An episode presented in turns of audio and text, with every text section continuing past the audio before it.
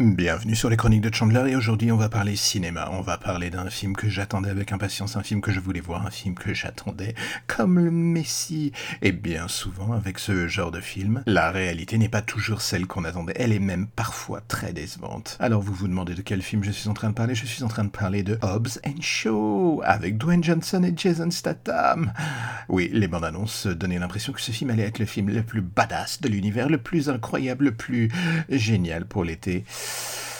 La vérité, c'est que le film est profondément chiant, en fait. Voilà, j'aurais du mal à définir la chose de façon euh, plus sincère. C'est chiant. Et en plus, détail non négligeable, tout le film est déjà dans la bande-annonce. Donc euh, voilà, si vous avez vu la bande-annonce, vous avez déjà vu tout le film. Et c'est un peu du foutage de gueule, on va pas se mentir. Donc, par où commencer? C'est un peu comme si j'avais l'impression d'insulter un enfant qui me tendait un petit chiot dans les bras quand je parle mal d'un film de Dwayne Johnson. C'est horrible. Mais il faut bien se rendre à l'évidence, Hobbs Shaw, c'est franchement pas terrible. Pourquoi d'ailleurs? Bon, alors on va essayer de définir les choses de façon claire, nette et précise. On parle quand même d'un film Fast and Furious. Donc à la base, c'est pas du tout de la philosophie de grand niveau. Euh, oui, je sais. Mais bon, on pouvait s'attendre quand même à un scénario à peu près léché, une réalisation propre, des scènes d'action qui donnent envie d'y croire. Euh, pourquoi j'essaye encore moi-même de me persuader que c'était, il y avait un potentiel, il y avait quelque chose Parce qu'au final, c'est le film le plus manichéen possible en fait. C'est une formule poussée à l'extrême. C'est un peu comme si c'était un film échappé des années 90. Et même si j'adorais le cinéma des années 90, que je trouvais que c'était très drôle,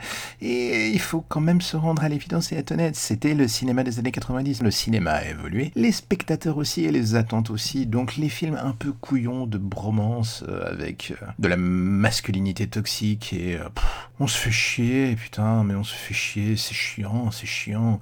Les portraits féminins euh, qui sont à peine plus évolués que ceux de Fast and Furious, à part Vanessa Kirby, mais qui reste quand même très très très très très très très schématique aussi. Et surtout, il faut reconnaître un point qui est peut-être le plus décevant du film, c'est pas super bien réalisé quoi. On va prendre un exemple basique. Si on regarde la saga des John Wick, le John Wick 1, 2 et 3, la plupart, voire la quasi-totalité des séquences d'action qui sont à l'intérieur de ces trois films sont mises en scène avec une intelligence absolue. En fait, le cœur même de ces séquences d'action, c'est de se dépasser, de dépasser les attentes du public et de le surprendre à chaque fois.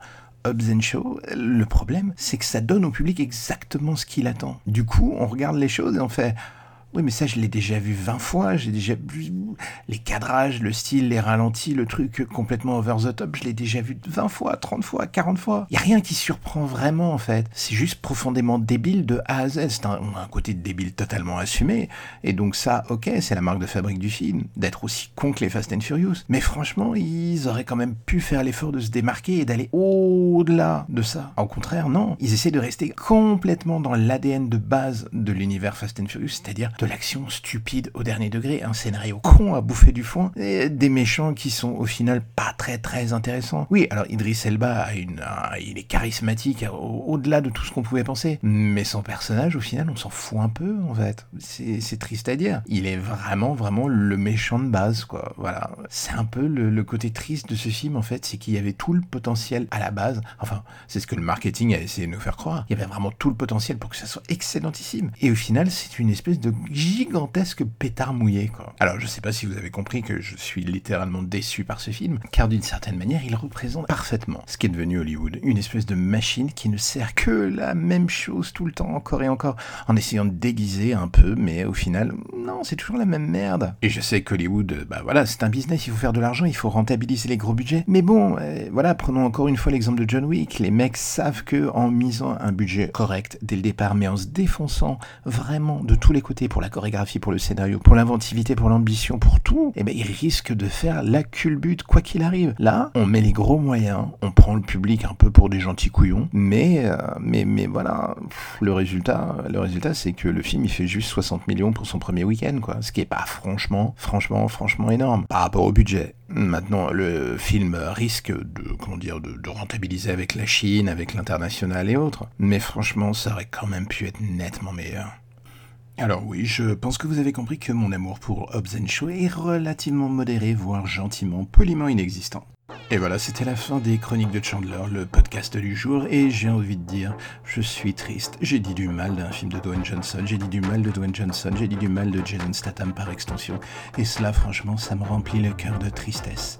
Mais bon, demain sera un autre jour, et demain, peut-être que vous pourrez encore me suivre pour m'écouter parler de je ne sais quoi. Et comme d'habitude, ce sera sur Spotify, sur Deezer, sur, euh, sur Apple, sur Apple surtout. Et si vous m'écoutez sur Apple, n'hésitez pas à laisser un commentaire ou des petites étoiles pour faire connaître le podcast. Ou encore mieux, n'hésitez pas à en parler à votre père, à votre mère, à votre frère, à votre soeur, à vos voisins, à tous les gens que vous allez croiser et à le partager sur les réseaux sociaux. Et si vous faites ça, j'ai envie de dire vous êtes formidable. Mais ça, je le sais déjà vu que vous m'écoutez. Allez, on se revoit demain. Bonne journée à vous.